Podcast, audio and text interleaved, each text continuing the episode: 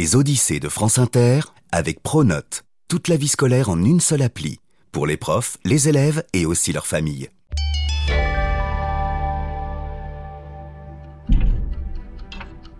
Elizabeth Jane Cochrane a les yeux verts.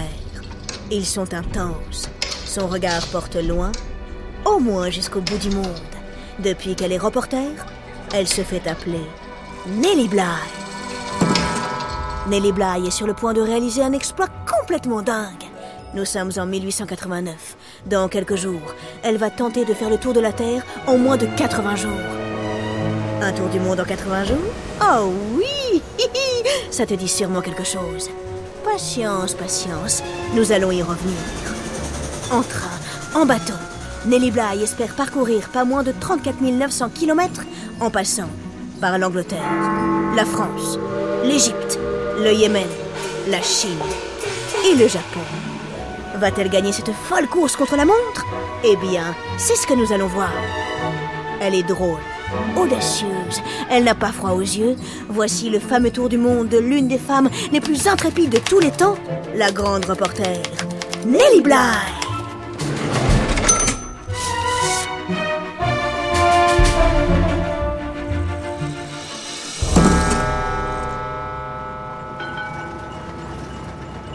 Nelly Bly habite New York. Le week-end, elle travaille. La ville a beau être fascinante, rien ne peut la déconcentrer. L'esprit d'une si grande reporter n'est jamais au repos. Elle est toujours à la recherche d'une info, d'une histoire à raconter. Dans son milieu, hé hé, Nelly Bly est une légende. Lorsqu'elle écrit des articles, elle mène de véritables enquêtes dans lesquelles elle n'hésite jamais à s'impliquer personnellement. Elle suit une règle, et une seule. Aller jusqu'au bout et surtout au-delà. Des idées, elle en a en pagaille, et de très bonnes en plus. Mais hélas, pas ce dimanche 13 novembre. Non, cette fois, elle sèche. Rien ne lui vient. Énervée, quasi désespérée, elle finit par aller se coucher. Avant d'éteindre la lumière, elle pense. Diable Ce que j'aimerais être en vacances et me retrouver à l'autre bout du monde. La nuit est agitée. Sous sa couverture, elle tourne, elle se retourne. Soudain, vers les 3 heures du matin, elle se réveille en sursaut. Le tour du monde en 80 jours. Le livre d'aventure de Jules Verne. Je vais battre le record de son héros, Phileas Fogg. Puis, elle se rendort immédiatement. Le lendemain, elle est en grande forme. D'un pas décidé, elle se rend à son journal, The New York World. Sans même prendre la peine de toquer, elle entre dans le bureau de son rédacteur en chef. Nelly Bly, quel bon vent vous amène? Pulitzer, j'ai une idée du tonnerre. Vous vous souvenez de Phileas Fogg, le héros de Jules Verne qui a réussi à faire le tour du monde en 80 jours? Si je vous disais que je vais battre ce record et faire le tour du monde en 75 jours, que répondriez-vous? Eh bien, je dirais que ça a l'air complètement fou. Je vous dirais aussi, allez-y, foncez. Nous raconterons votre aventure dans le journal. Euh, Dites-moi seulement, quand comptez-vous partir? Bah enfin, c'est évident, le plus rapidement possible.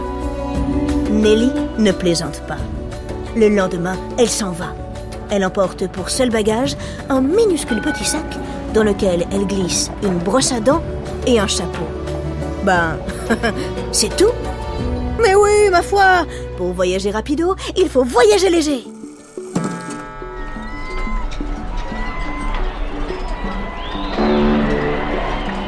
Le 14 novembre 1889, à 9h40 et 30 secondes, Nelly quitte les États-Unis sur le magnifique paquebot Augusta Victoria. Elle traverse l'Atlantique, direction l'Angleterre. Le compte à rebours a commencé. Au même moment, son journal, The New York World, publie son premier article sur l'intrépide aventurière. Ça y est, Nelly Bly est partie. Arrivera-t-elle à boucler son tour du monde en 75 jours? Les paris sont ouverts, cher lecteur. Après un voyage de 7 jours, Nelly accoste dans le port de Southampton, au sud de l'Angleterre. Les yeux rivés sur sa montre, elle saute dans un train qui l'emporte, dans la brume, en direction de Londres. À peine arrivée à son hôtel, elle apprend que Jules Verne l'invite à dîner à son domicile. Oh, C'est diablement tentant, mais l'auteur du Tour du Monde en 80 jours habite à Amiens, dans le nord de la France. Cette escale ne fait pas du tout partie de son programme. Cela va la ralentir, c'est sûr. À moins que... Si je voyage la nuit, cela m'évitera de prendre trop de retard. Je dis adieu à deux bonnes nuits de sommeil, mais franchement, ça vaut le coup. Il n'y a pas une seule seconde à perdre, Nelly part sur le champ. Arrivée à Amiens, elle passe une soirée fort sympathique, mais Jules Verne ne croit pas vraiment en son tour du monde en 75 jours. Si vous réussissez en 79 jours, je vous applaudirai des deux mains. Et même, allez, des deux pieds. Eh bien, vous pouvez commencer par défaire vos lacets, mon cher monsieur. Répond Nelly du tac au tac. Envoyé. mais allez, le temps presse. Nous sommes le 25 novembre. L'aventurière voyage depuis déjà 10 jours. Ce n'est absolument pas le moment de mollir. Le lendemain, Nelly reprend le train. Elle traverse la France, puis l'Italie. Tout au sud, à Brindisi, elle embarque à bord du paquebot Victoria, cap sur l'Égypte.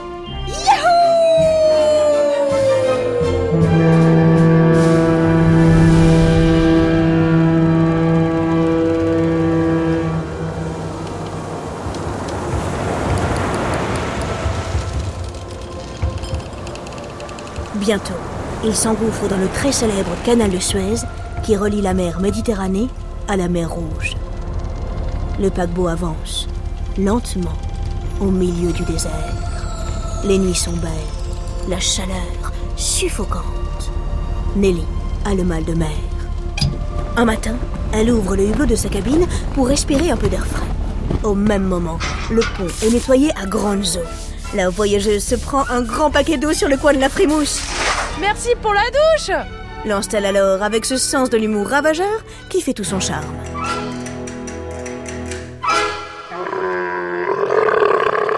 Le lendemain, le Victoria arrive dans le port d'Aden, au sud du Yémen, juste en face de Djibouti.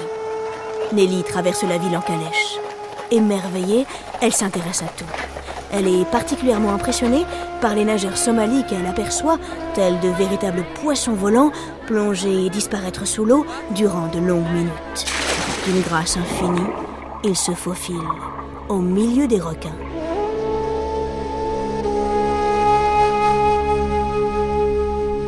Il est temps maintenant de traverser l'océan Indien.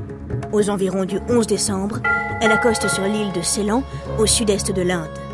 Nelly regarde son calendrier. Oh, génial Elle a deux jours d'avance sur ses prévisions. D'excellente humeur, elle décide de visiter Colombo. La ville renferme bien des surprises. Dans les rues, la nuit, on croise des charmeurs de serpents et des marchands enturbanés qui vendent des diamants étincelants et de somptueux rubis, pareils à des gouttes de sang.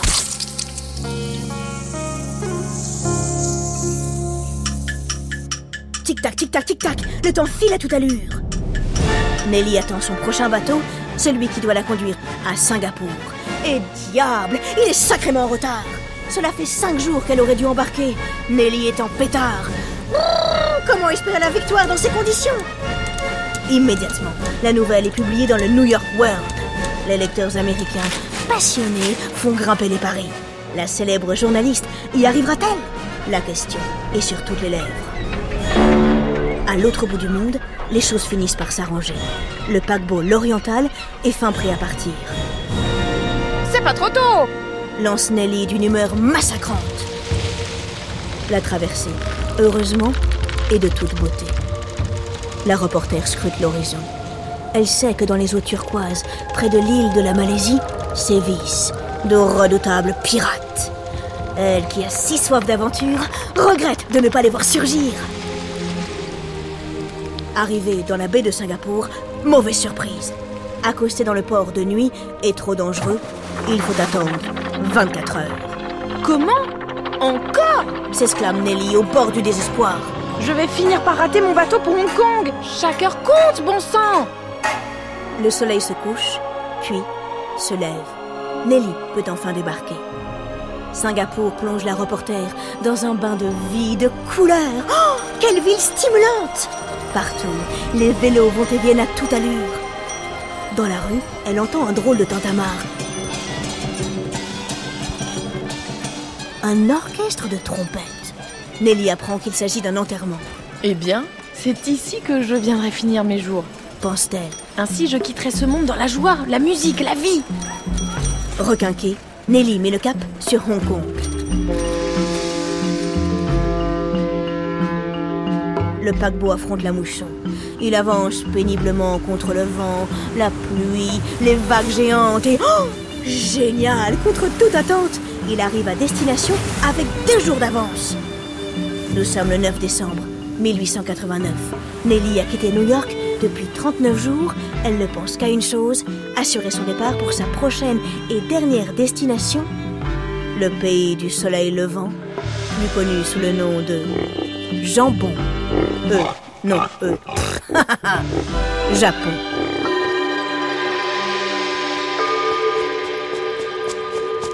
Vite, vite Il ne faut pas briser la dynamique crie-t-elle en courant sur le port pour acheter son prochain ticket.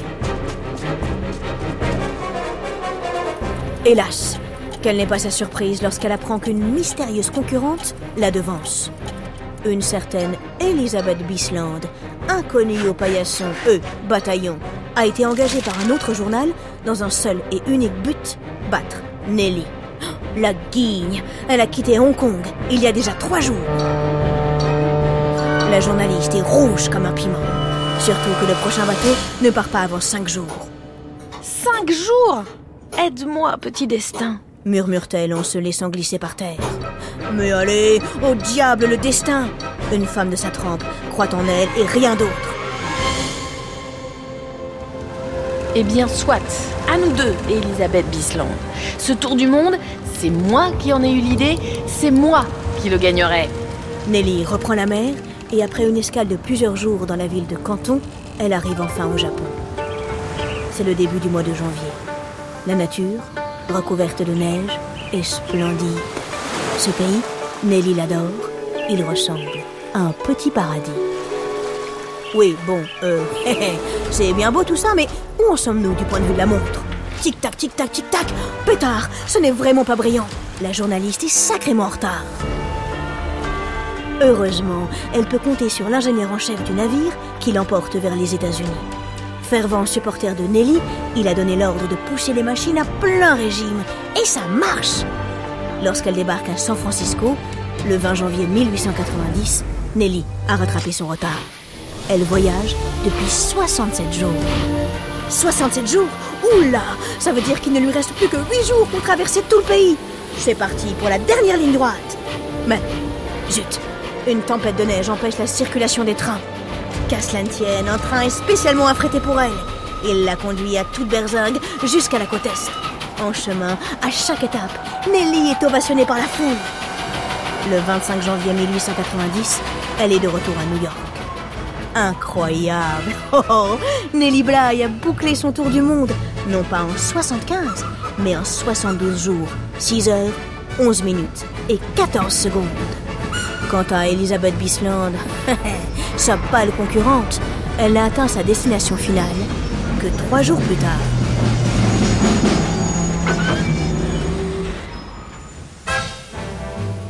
Il est de certaines personnes, comme des tempêtes ou des feux. Rien ne peut les arrêter.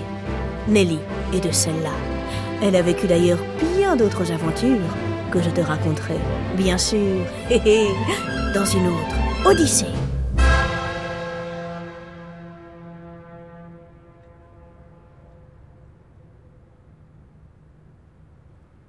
Derrière les Odyssées, il y a Fanny Leroy, Anne Yoro, Basile Bocquer et moi, Laure Grand Besançon.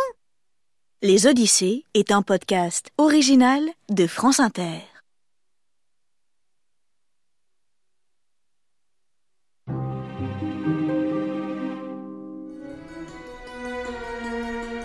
Lors de son tour du monde, Nelly a fait escale sur l'île de Ceylan, au sud-est de l'Inde. Ce pays porte aujourd'hui un autre nom, il s'appelle le Sri Lanka.